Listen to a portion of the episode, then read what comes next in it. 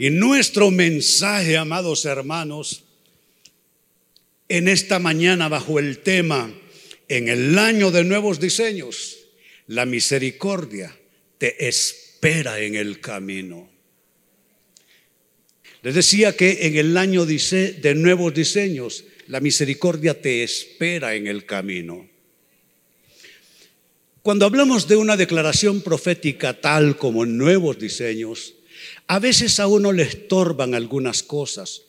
Y uno piensa, ¿será que no, no, hago méritos o no he hecho méritos para esos nuevos diseños?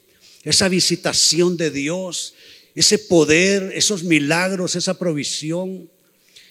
Y a uno como que le hace ruido en la cabeza y en su espíritu errores que uno ha cometido, limitaciones que uno tiene, debilidades que uno no ha acabado de superar. Y entonces está como que no sé eh, si eso puede ser para mí. No sé si, si Dios puede tener esto para mí. Pues con esto tiene que ver nuestro mensaje, amados hermanos, la misericordia de Dios te espera en el camino.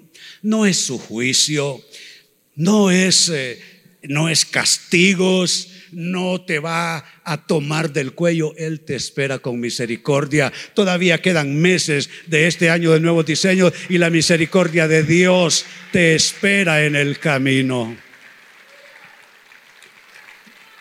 Mire qué escritura maravillosa vamos a tomar en este momento. Lucas capítulo 15, versículo 20. Es una escritura poderosa, por cierto.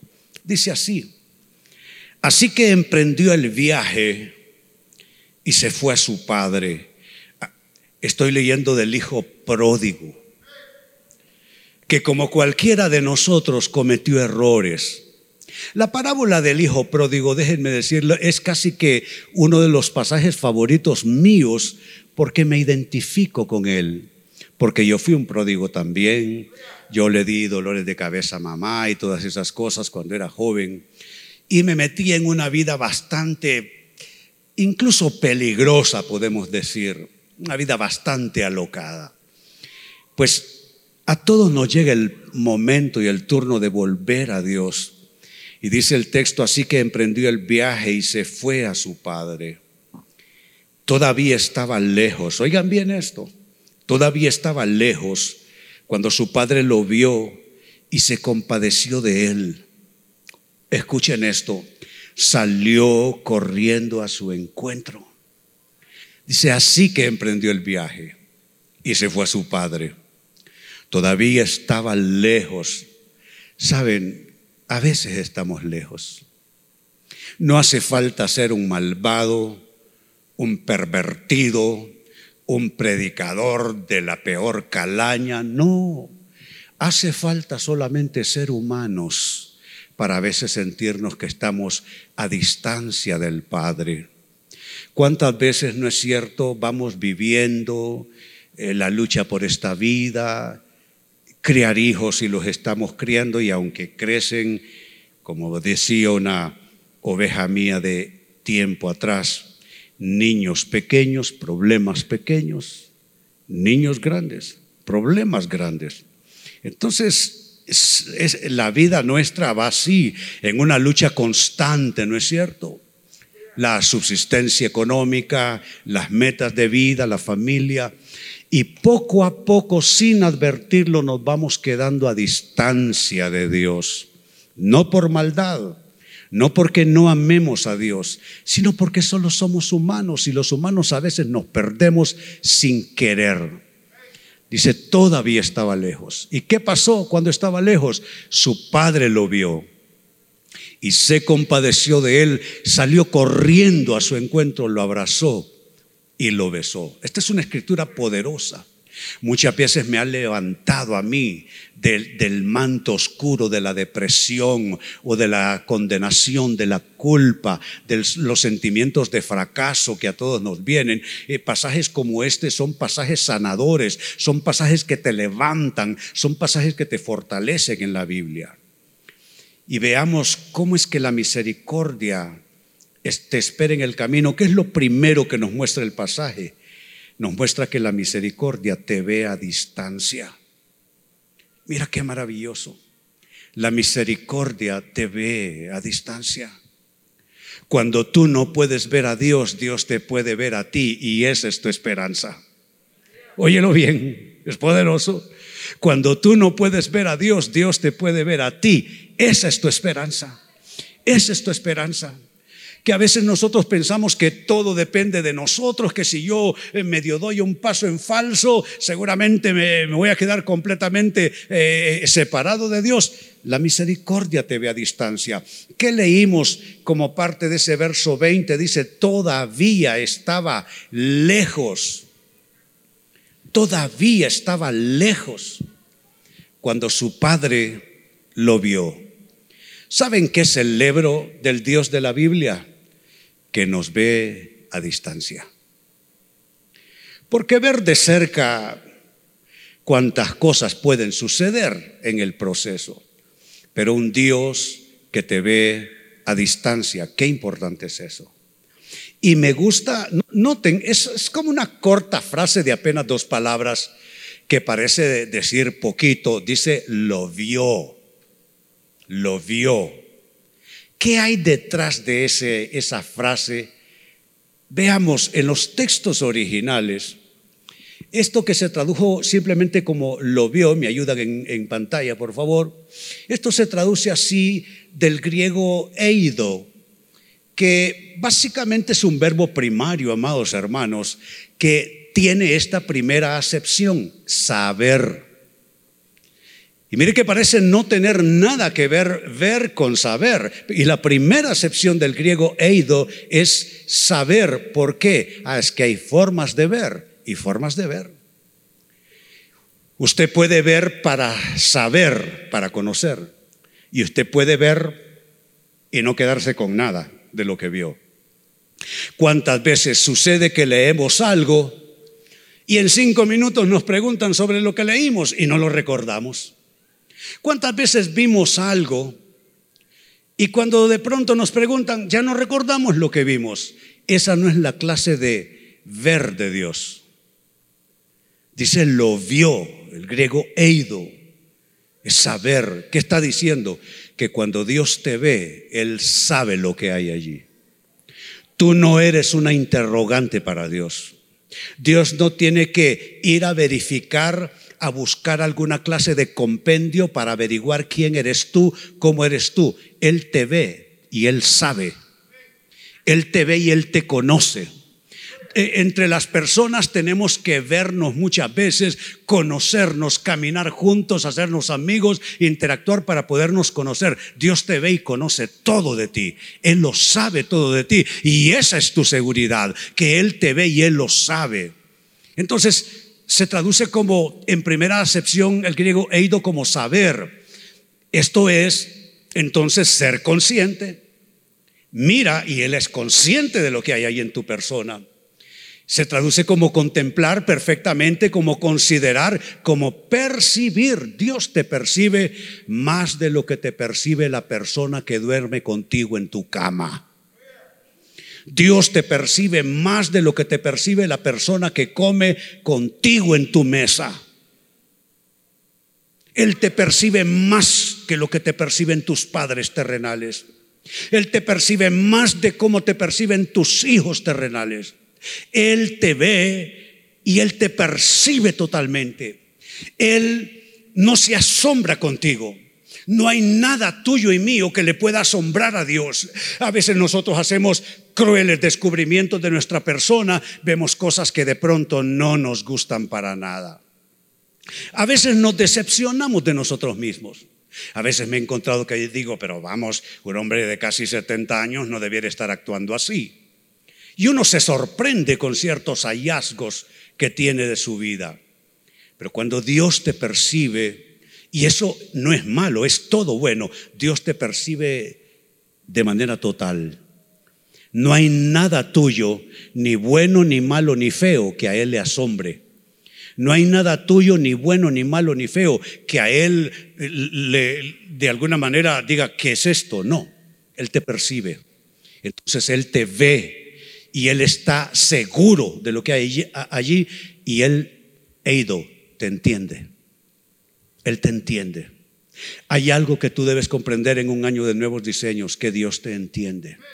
Quizá las personas a tu alrededor no te entienden, pero no te, no te compliques con eso. Dios te entiende en lo que los demás no te entienden para nada. ¿Cuántos se gozan con un Dios que te ve, te percibe y te entiende? Bendito sea Dios. Bendito sea Dios. Entonces lo primero que vemos es que Dios te ve a distancia, te ve a distancia. Él realmente te percibe tal como eres. En segundo término, estamos hablando de que la misericordia te espera en el camino. La misericordia, además de verte a distancia, se compadece de tu fragilidad. La misericordia se compadece de tu fragilidad. Dios no se avergüenza de ti. Hay personas que se han avergonzado de ti. Hay personas que te han no solo rechazado, te han dado totalmente la espalda. Porque algo tuyo no les gustó. Porque algo tuyo no les complacía.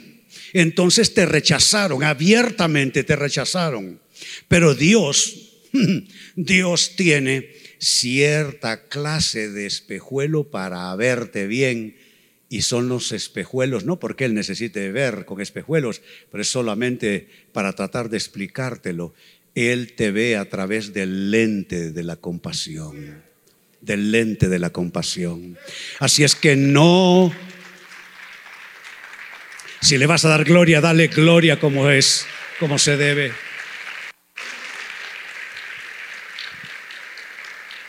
Entonces, no te anules a ti mismo, a ti misma, no te anules.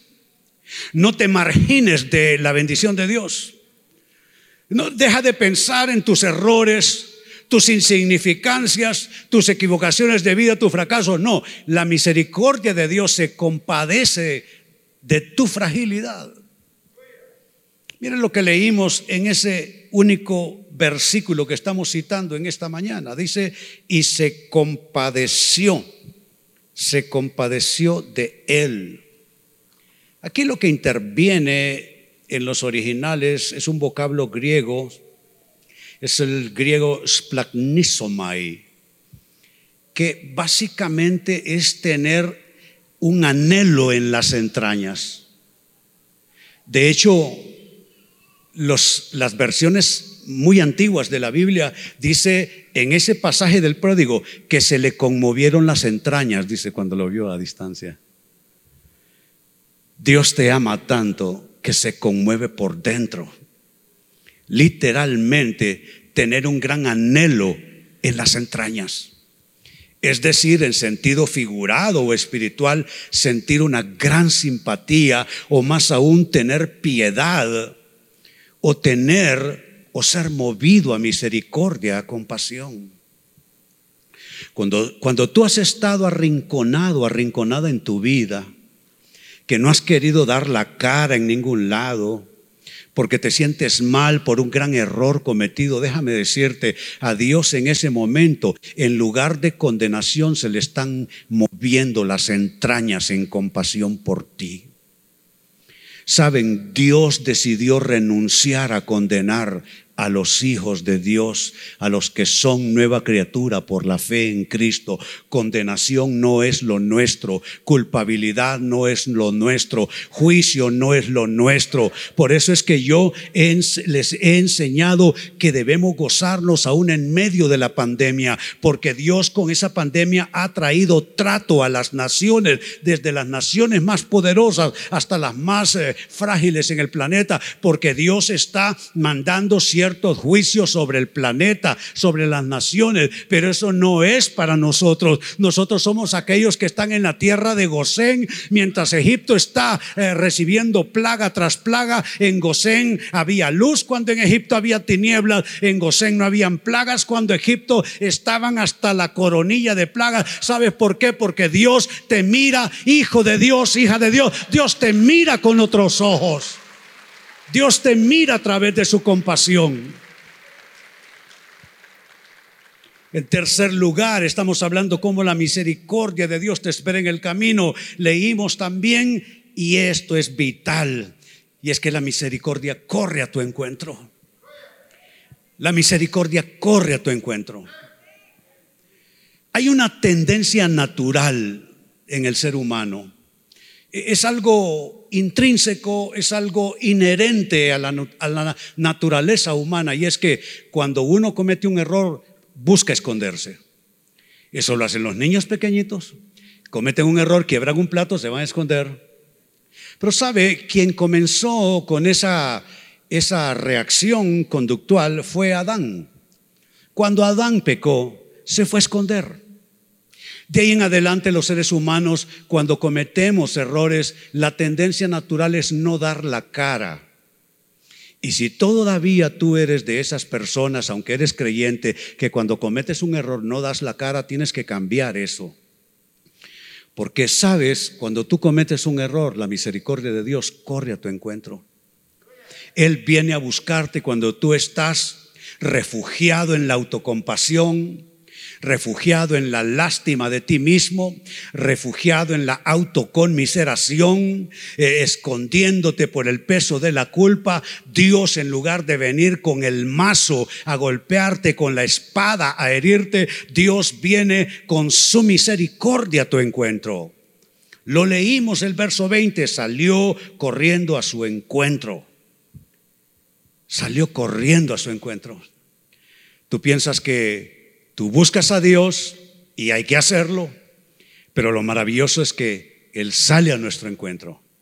Él tiene la misma intención que tienes tú, estar en comunión contigo, caminar de la mano contigo, ayudarte, fortalecerte. Es la intención del corazón de Dios, no abandonarte a tu suerte, no abandonarte en tu error, no abandonarte en tu debilidad. Él quiere correr a tu encuentro. Y qué interesante es esto Dice, salió corriendo. Me gusta eso. Corriendo. ¿Por qué corriendo? ¿Qué significa corriendo? Significa que Dios no viene a regañadientes a buscarte. Cuando una persona corre por algo es que quiere eso, es que le gusta eso. A Dios no hay que andarlo rogando. Dios no viene de forma desganada a buscarte.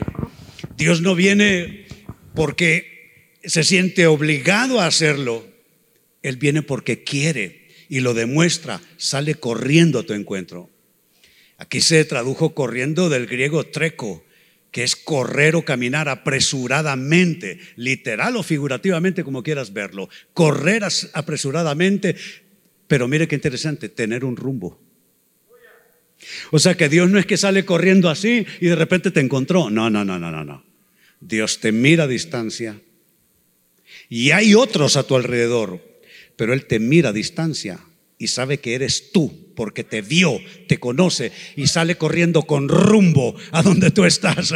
Tú eres el rumbo de Dios. Tú eres el rumbo de Dios. Soy el rumbo de Dios. Aleluya. Yo me gozo. Soy el rumbo de Dios. Tú eres el rumbo de Dios en tu trabajo, en tu casa, con tus hijos, en tu proyecto de vida, en tu trabajo, en tu empresa. Eres el rumbo de Dios. Él sale corriendo no a ver qué pasa ni a ver con qué se encuentra. El rumbo eres tú. Él pone su propio, ¿cómo le llaman en inglés? Eh, en los autos para las direcciones.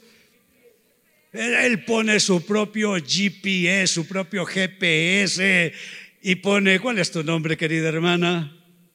Sí.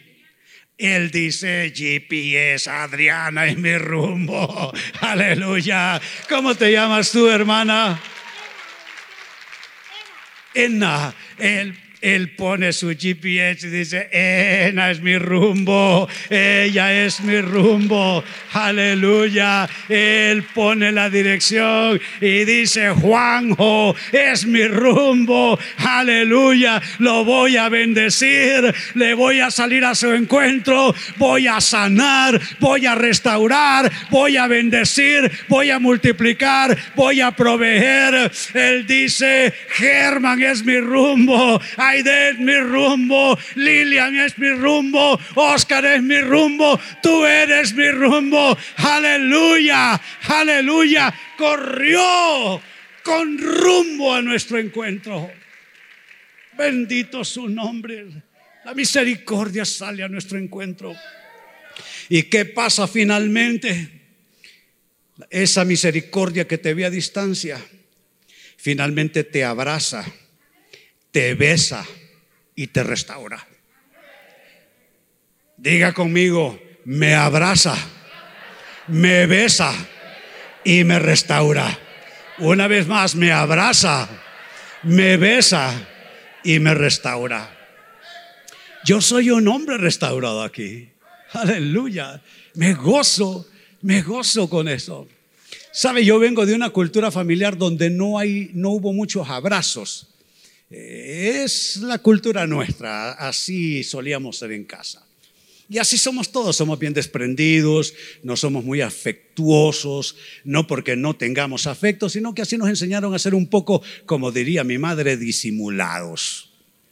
Pero saben, en Cristo Jesús aprendí que Él me abraza, Él me besa y Él me restaura. Y tú debes aprender lo mismo, que Él te abraza, que Él te besa y que Él te restaura. Alza tus manos, Él te abraza, Él te besa y Él te restaura.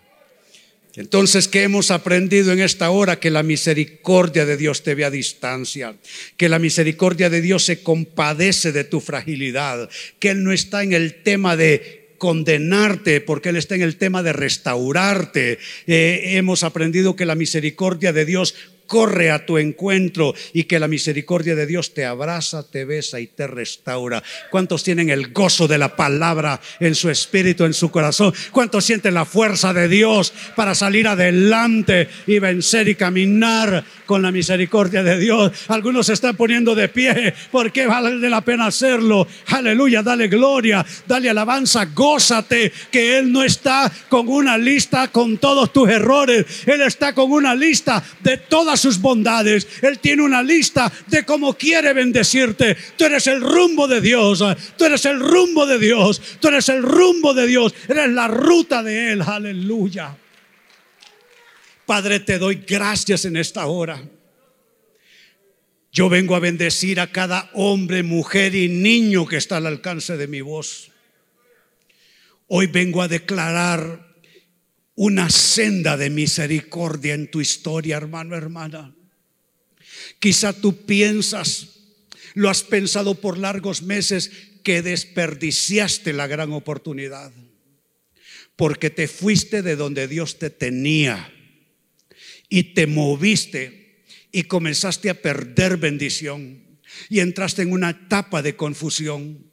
Pero te tengo una buena noticia la misericordia de Dios sale a tu encuentro en el camino. Quizá tú sentiste haberte extraviado en alguna parte de tu ruta, pero Él te ha vuelto a encontrar. Gózate, Él te ha vuelto a encontrar. Él te ha vuelto a encontrar. Aleluya. Y vengo a bendecir tu vida con todo lo que tú eres lo que tú representas. Vengo a bendecir lo que tú representas.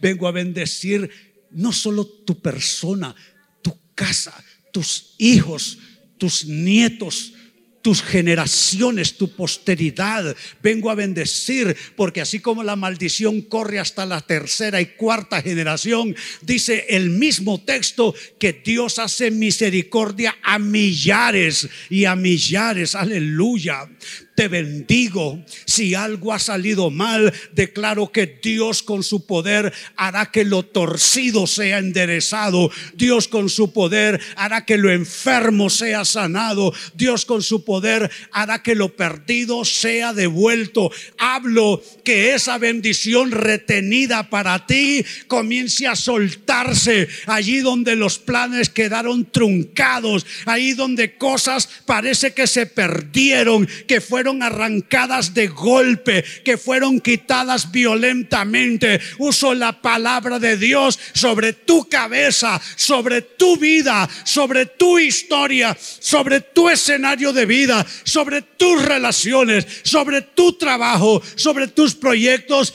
y en el nombre de Jesús Digo que se suelte toda bendición retenida, se suelte toda bendición retenida. Esa promoción en el trabajo que no te han querido dar, se suelta por el poder de Dios. Esa bonificación, esas prestaciones, esa deuda que alguien tiene contigo, se suelta por el poder de Dios, porque eso te pertenece en Cristo Jesús todo aquello que se ha estado dificultando, comiencen a soltarse amarras, comiencen a soltarse amarras por el poder de Dios, aleluya. Oh, te lo digo una vez más, en el cielo no hay crisis, en el cielo no hay pandemia, en el cielo solamente hay planes. Yo sé los pensamientos que tengo acerca de vosotros, dice Jehová, pensamientos de bien y no de mal, para daros el fin que esperáis. ¿Qué es lo que tú esperas? ¿Quieres bendición? Alza tus manos, recíbelo en tu espíritu, recíbelo en tu espíritu. Mírate en tu siguiente capítulo, mírate en tu siguiente nivel. Aquello que se te ha estado negando vendrá hasta ti porque Dios que está a tu lado, Él vendrá, Él correrá y se acercará a ti cargado de bendición para tu vida. Por el poder de Dios declaro que mesa se aderece mesa se disponga para ti con todo aquello de las riquezas en gloria en Cristo que te pertenecen por derecho legal, porque Jesucristo consiguió eso para ti. Aleluya, aleluya, aleluya. Gracias te doy, Padre. Bendigo a tu pueblo y me gozo, Señor, que cuando estamos todavía lejos en alguna circunstancia, nuestro Padre nos ve, se compadece de nosotros, sale corriendo a nuestro encuentro y nos abraza, nos besa y nos restaura porque somos su rumbo. Aleluya, aleluya. Gózate, gózate. Gózate, recibe el gozo del Señor, la convicción del cielo. Aleluya, aleluya.